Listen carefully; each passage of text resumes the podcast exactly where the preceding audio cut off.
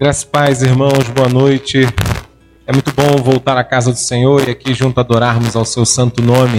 É muito bom para nós podermos ter essa alegria de ser, termos sido escolhidos por Deus para viver essa nova vida em seu Filho Cristo Jesus. Então, nessa noite, celebre a vida, agradeça a Deus, coloque diante dele os seus sonhos, seus desejos e confie que o mais ele fará.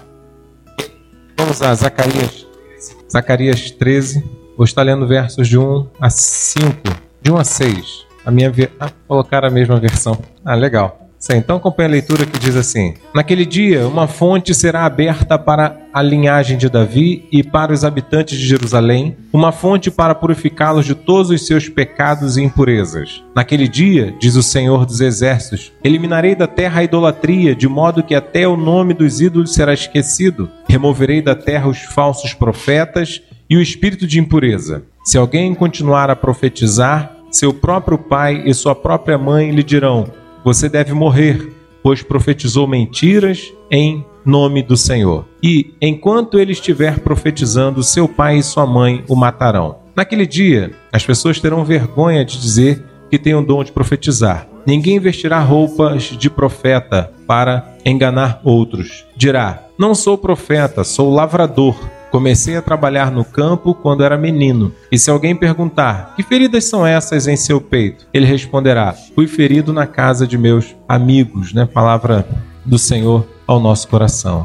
Bem, nós já conversamos um pouco quando começamos o capítulo 12, já apontamos, agora estamos no 13, vamos para o 14. Esse bloco desses capítulos de Zacarias, eles são blocos que nos chamam a olhar para o futuro, nos chamam a olhar para a frente. A gente chama esse, esses blocos de textos escatológicos, justamente porque ele faz menção naquele dia, e a gente viu aqui ó, várias vezes repetindo naquele dia, naquele dia, naquele dia, e fazendo essas menções para apontar algo que há de acontecer. Dentro desse conceito, verificamos como Deus livra, no capítulo 12, o seu povo, trazendo a purificação, trazendo então e a gente conversou sobre isso, como Deus santifica o seu povo, como Deus purifica. E agora, mais uma vez, encontramos uma outra forma com a qual Deus manifesta a sua ação, pois ele vai falar justamente mais à frente sobre a realidade dos pastores. No entanto, aqui em Zacarias é importante observar que pastores aqui não é literalmente um ofício pastoral,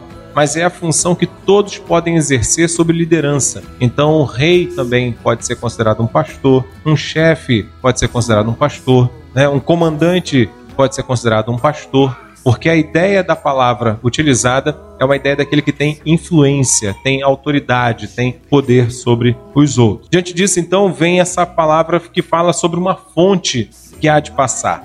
Essa fonte passa é, como uma, um, um, caso de, de assassinatos, né? como se fosse realmente para matar, para trazer um final.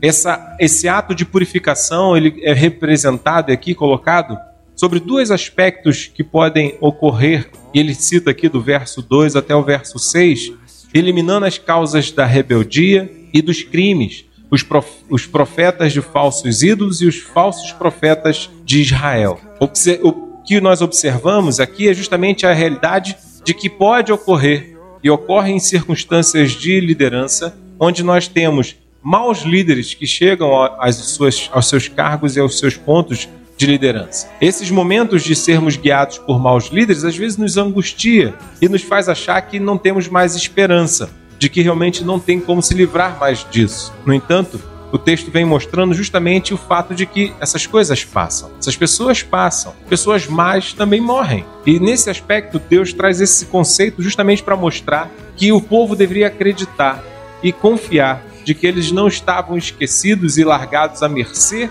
dos maus líderes, mas que Deus traria essa purificação, esse ato. Mas não era somente dos líderes externos, dos povos vizinhos ou, da, ou de autoridades dominadoras, como você tinha no contexto dos assírios, mas era também de problemas internos, de líderes internos que também se corrompiam e não tinham seus compromissos estabelecidos de forma certa para viverem de acordo com a palavra de Deus. Deus diz também que esse rio há de passar uma correnteza que traz um, um assassinato, né? um assassínio de, que vai trazer fim a essa realidade. Falsos ídolos que manipulam, que coordenam, que levam os nossos corações às paixões, tanto externo, com aquilo que somos bombardeados no mundo, como também falsos líderes que também dentro da própria comunidade nos corrompem com mensagens que não trazem o sentido da glória de Deus, mas mensagens que massageiam o nosso ego, mensagens que corroboram com as nossas paixões e não nos ajudam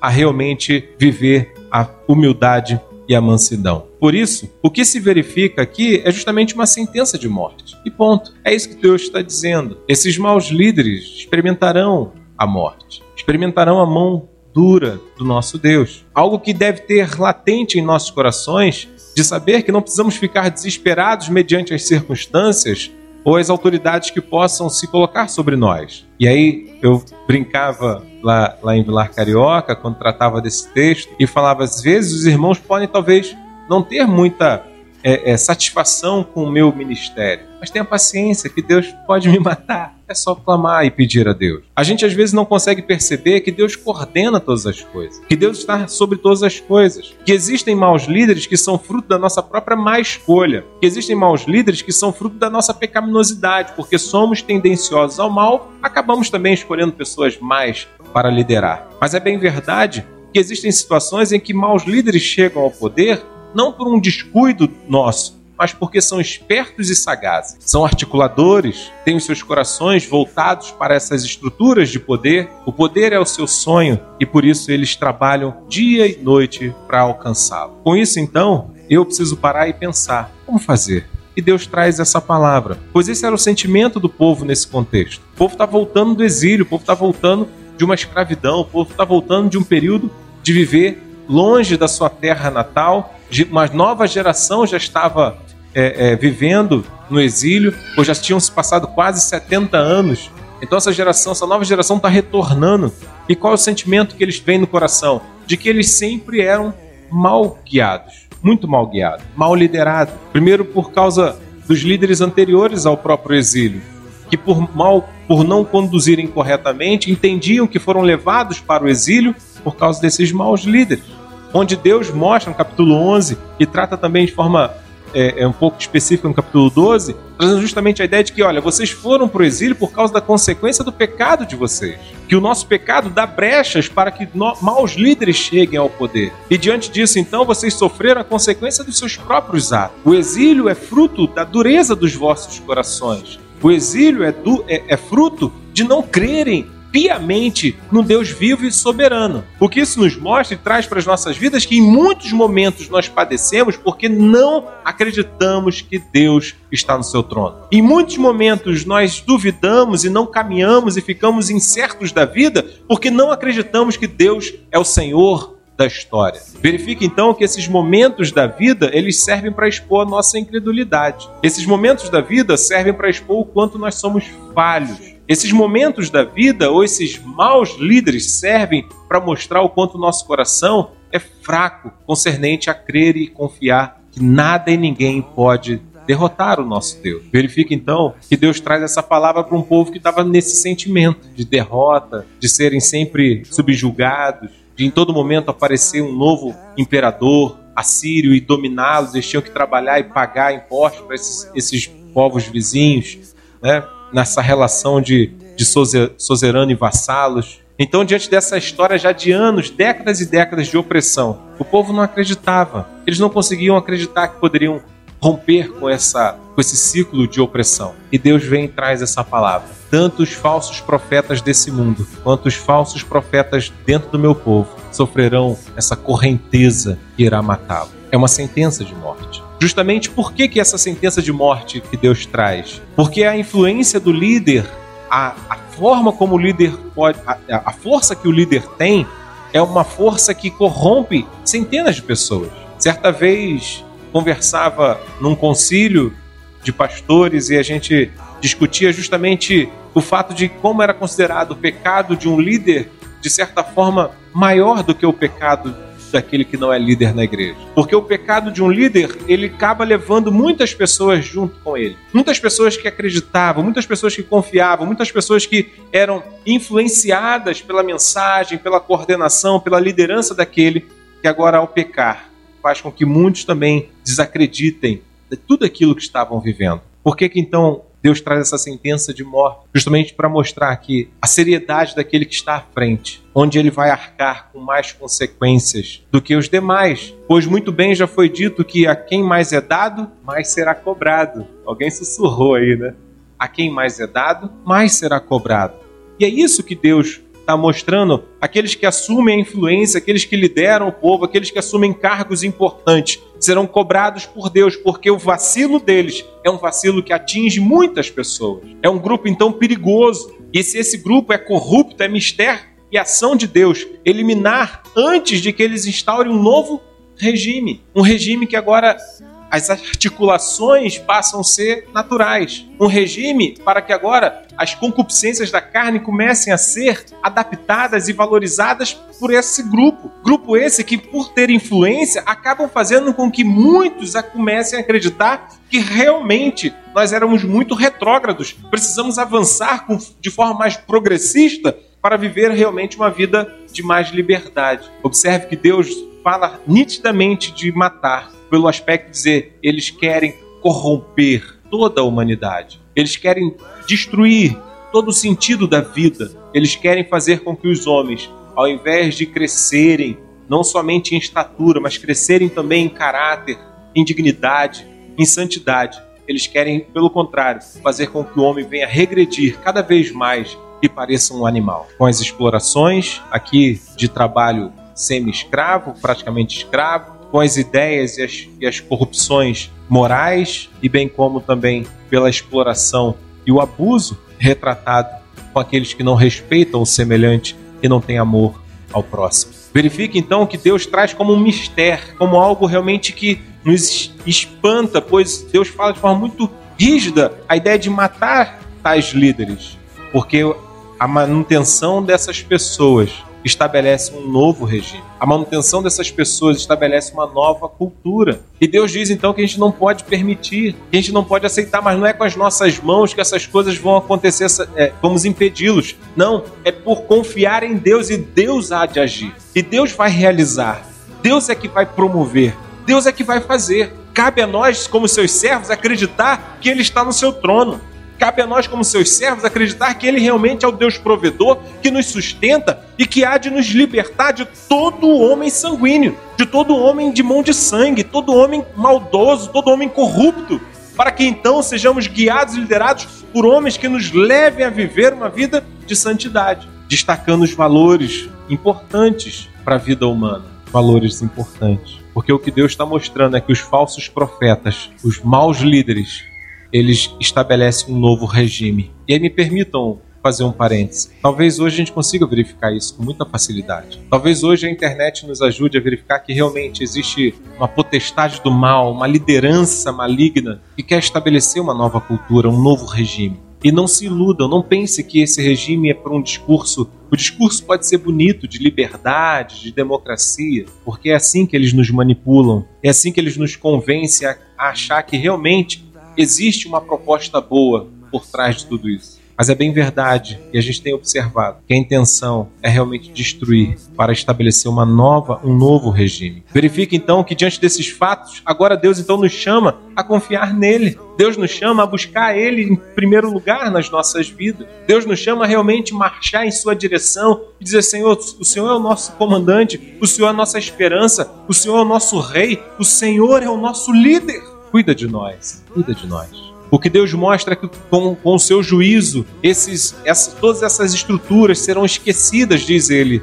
Ao passar por isso, esses nomes serão esquecidos, ou seja, todas essas bandeiras serão derrubadas e então serão esquecidas, pois a mão de Deus passará por eles. Tirar todos os ídolos era função clara de extinguir toda essa proposta. Verifique então que Deus vai passar realmente trazendo essa, limpando a humanidade dessas propostas. Mas observe que isso era tão sério, tão importante, que ele destaca também a, a relevância dos pais nesse processo, a relevância de nós, pais, influenciarmos os nossos filhos. Ele diz, inclusive, pelo fato de que, ao profetizarem, os pais vendo que profetizam mentiras, vendo que profetizam manipulações, deveriam então matar o filho. O conceito aqui de matar para os pais não é o mesmo do assassínio retratado pelo rio. Aqui matar tanto é que ele coloca enquanto os filhos estiverem profetizando, os pais deveriam estar matando. Era justamente a ideia de, de matar a fala dos filhos, de matar a influência dos filhos. Um conceito onde que eu e você hoje temos que ter a seriedade de que cabe a nós, como chefes da nossa casa, como chefe da nossa família, como pai, como mãe, orientar e corrigir os nossos filhos das influências desses falsos líderes, que tentam manipulá-los para que eles sejam propagadores dessas teorias, dessas novas teorias desse novo regime. Por isso, devemos repreender e corrigir enquanto estiver debaixo da nossa tutela, enquanto nos for permitido fazê-lo, devemos fazer, pois é essa a nossa obrigação colocada por Deus, para que essa geração que cresce dentro da nossa casa cresça conhecendo a verdade de um Deus vivo, que um dia vai manifestar sua justiça e esses maus líderes serão mortos. Nós não queremos que os nossos filhos morram. Nós não queremos que os nossos descendentes se vejam encantados com essas falsas profecias e trilhem o caminho da perdição. Nós queremos que eles trilhem o caminho de vida. E por isso Deus diz ao povo e diz a nós nesta noite: oriente os seus filhos ao caminho da justiça. Oriente os seus filhos a viverem a verdade. Corrijam os seus filhos se eles estiverem com pensamentos equivocados, repreendendo eles para que eles se arrependam e mudem. Não comece a achar que as coisas são assim mesmo só porque muita gente está fazendo. Não comece a achar que isso é normal só porque perto de alguém, perto de você, ou talvez até próximo à sua família, isso já esteja acontecendo. E quando eu falo isso esteja acontecendo, eu tenho certeza que você tem noção do que eu estou falando. De tantos novos costumes que estão surgindo, que na verdade não é nada novo, mas agora se, tentam se estabelecer como normal e como reto, que não tem nada de reto. Verifique então o desafio que Deus faz aos pais de repreender os seus filhos enquanto eles estiverem errados, de não concordarem, de não passarem a mão na cabeça, de não ficarem preocupados assim: ah, meu filho vai ficar com raiva de mim, a minha filha vai parar de falar comigo. Importa que nós estejamos mostrando para eles: não é esse o caminho que Deus quer para nós, não é esse regime que Deus quer para nossa casa, não são esses costumes que Deus quer para nossa família, não é isso. Precisamos resistir, precisamos ter a seriedade de combater, precisamos fazer isso incansavelmente. E Deus coloca uma relação muito próxima, porque Ele está falando de um pai com o filho, de uma mãe com os filhos. Algo muito difícil às vezes. Ele usa uma expressão traduzida para o português como matar, que era justamente sim tocar na alma do seu filho, mostrando a ele que não é isso, que ele está errado, e que se tiver que se angustiar, vamos nos angustiar. Se tiver que chorar juntos, vamos chorar, vamos prantear, mas vamos mudar as nossas concepções para que possamos viver de acordo com a palavra de Deus. Porque o mundo quer estabelecer um novo regime e a família não faz parte. Isso não é de agora, já vem desse contexto. E Deus está dizendo: mas confie em mim, acredite em mim, eles não vão prevalecer. Eles não vão até o fim. Eu vou matá-los. Por isso, cuide da sua casa. Os pais devem colaborar nessa purificação. Transpassar aqui a ideia de matar é justamente trazer a ideia de atingir aquilo que é o ídolo no coração do seu filho e transpassar o ídolo, cortar o ídolo, destruir o ídolo no coração dele. Isso é importante. E por último, é interessante que quando as pessoas começam a ser confrontadas, elas dissimulam. É isso que o texto está mostrando. Onde ele diz assim: Não, não sou profeta, não. Eu sou lavrador parou de usar a roupa de profeta e agora andava com uma enxada na mão, né? para que as pessoas não reconhecessem como aquele mau líder, como aquele falso profeta, mas que agora, não, eu sou um lavrador desde menino, diz o texto, desde criança. A relação de desde criança é mostrar assim, a imagem de que fazendo um retrocesso à ideia de que desde criança ele crescia na mentira, fazendo profecias e os pais não corrigiram. E chegou a sentença de Deus e agora? E agora ele tenta dissimular. Agora ele tenta dizer assim: bem, calma aí, não foi bem assim. Só que como que nós vamos dissimular diante de Deus? Como que nós vamos dizer que não era isso? E Deus, não, Senhor, o Senhor está enganado, não foi isso que eu disse. Como é que nós vamos dizer para Deus que não foi isso? Se Ele nos conhece. As pessoas então começam a dissimular quando confrontadas com as suas próprias idolatrias. O que o texto nos é justamente isso, que em muitos momentos o povo começava a dissimular quando Deus os confrontava com os ídolos dos seus corações quando Deus mostrava que eles estavam no caminho errado, que isso era caminho de morte, caminho de pecado, e eles começavam a dissimular, a dizer que não, calma, não é bem assim, dizer assim, não, não, não fui eu. O fato é que Deus vai desmascarar todos nós que que possamos estar vivendo uma vida de mentira, uma vida de falsidade, uma vida mergulhada nos nossos ídolos, das paixões do nosso coração. E quando Deus se manifestar no seu juízo, Ele vai arrancar as máscaras do nosso rosto e vai dizer: Olha bem quem você é, mentiroso. E a gente vai tentar dissimular. Só que não tem como. Quando Deus coloca essa, esse conceito de que as pessoas vão apontar e dizer assim: mas essa ferida no seu peito, essa ferida, muitos, muitos comentaristas dizem que era uma forma que os,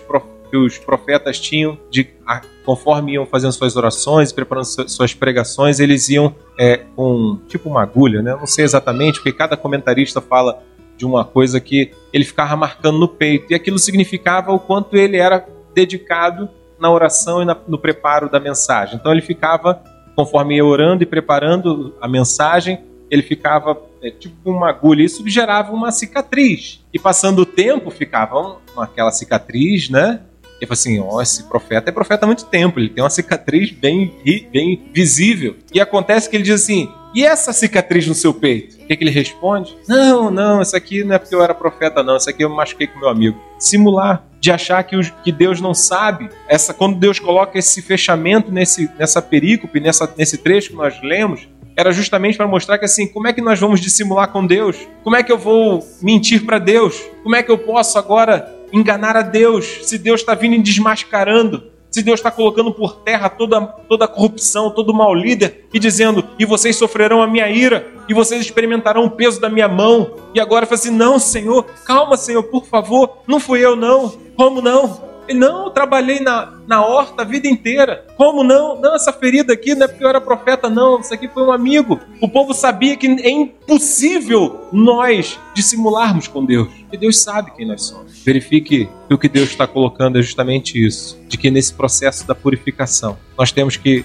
entender que não dá para a gente enganar a Deus. Não dá para você viver buscando a dois senhores. Não dá para você correr atrás das concupiscências da carne, não dá para você viver uma vida imoral, não dá para você viver uma vida que o dinheiro é tudo para você. Não dá para você ficar com, essas, com esses ídolos no seu coração e achar que Deus também é adorado por você porque ele não é. E ele não aceita esse tipo de adoração, ele não compactua com isso, ele não divide a glória dele. O que Deus está dizendo é justamente isso. Porque talvez o povo quisesse fazer alianças com outros líderes. Talvez o povo também quisesse essas corrupções estabelecidas porque lhe davam vantagem, porque também traziam certos recursos.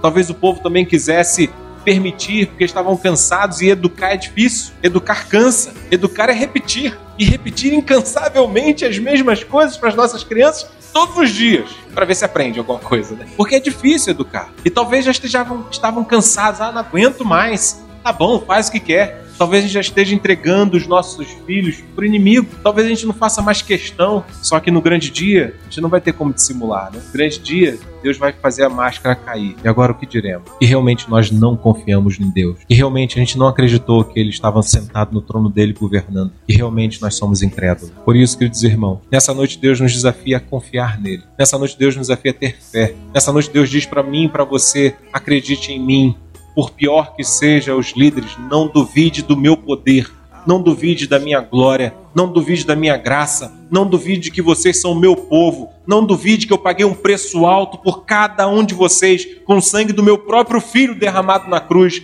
Não duvide de que vocês são mais que vencedores, não duvide de que eu estou com vocês sempre, não duvide que vocês são meu povo e eu sou o teu Deus e farei vocês passearem por pastos verdejantes. Não duvidem. O desafio é justamente para mim e para você é acreditar mediante as circunstâncias mais difíceis, saber que nós não estamos sozinhos e que o nosso Deus não dorme, de que ele não vacila, mas que ele está conosco sempre. Não duvide. Essa fonte da purificação, ela tinha esse sentido despertar o povo a confiar só em Deus. Que Deus vai resolver tudo. Busque a Deus em primeiro lugar. Busque a Deus em primeiro lugar. E as demais coisas nos serão acrescentadas. Deus assim nos abençoe. Eu queria convidar você a curvar a sua cabeça antes de darmos sequência à liturgia. Vamos aproveitar esse momento então para falar com o Senhor. Senhor, eu quero confiar em Ti. Eu quero acreditar em todo tempo. Eu sei que às vezes a minha fé é vacilante, eu sei que às vezes eu ouço muitas coisas, eu sei que às vezes meu coração fica cheio de muitas coisas, mas eu quero, Senhor, agora, diante da tua palavra que foi proclamada, dizer: eu quero confiar só em ti.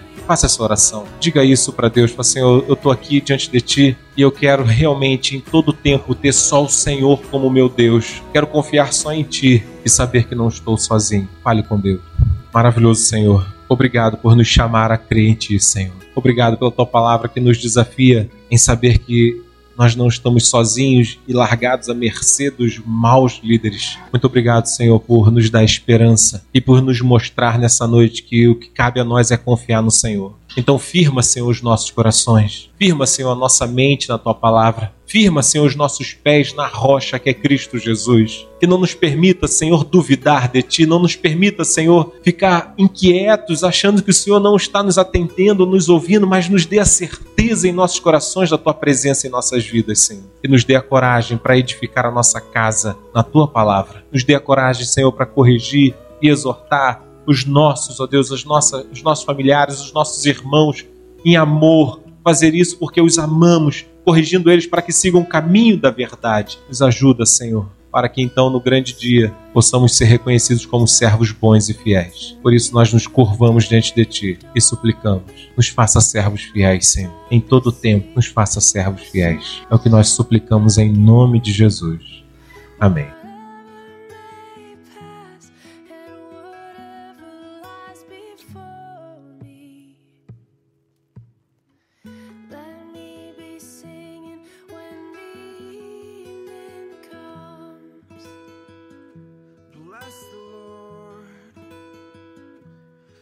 oh my soul, oh, oh, my soul, worship His holy name, sing like never before.